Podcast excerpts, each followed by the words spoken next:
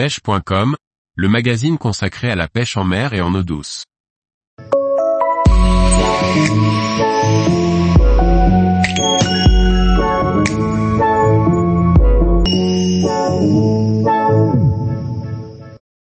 Le matériel de pêche nécessaire pour partir pêcher le payara.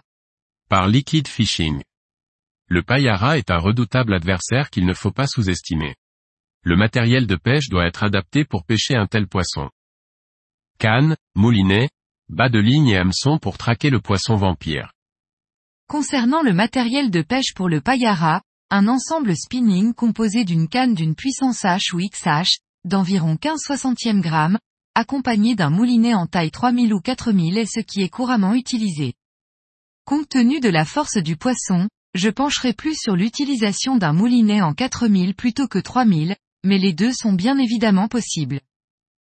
Pour remplir le moulinet, une tresse en 30 ou 40 livres, donne un ensemble qui ne perd pas trop en capacité à lancer loin.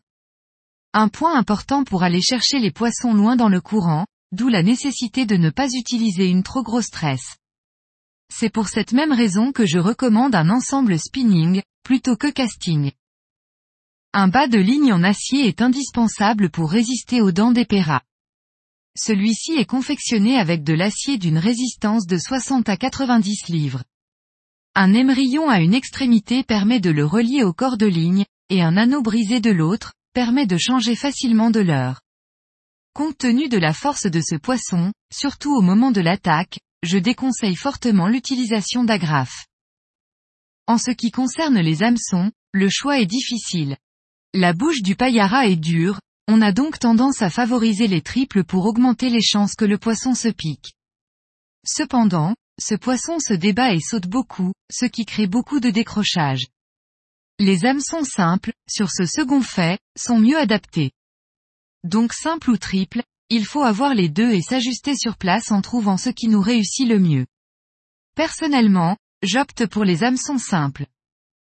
Dans les deux cas, il faut prendre des hameçons pas trop forts de fer, pour favoriser leur insertion. Enfin, il ne faut pas oublier de prendre une pierre à affûter les hameçons pour maximiser sa réussite. Une pince à poisson de type fish grip est pratique pour saisir les poissons, surtout si l'on utilise des hameçons triples, car le payara se débat bien et il n'est pas évident de le saisir. Tous les jours, retrouvez l'actualité sur le site pêche.com. Et n'oubliez pas de laisser 5 étoiles sur votre plateforme de podcast.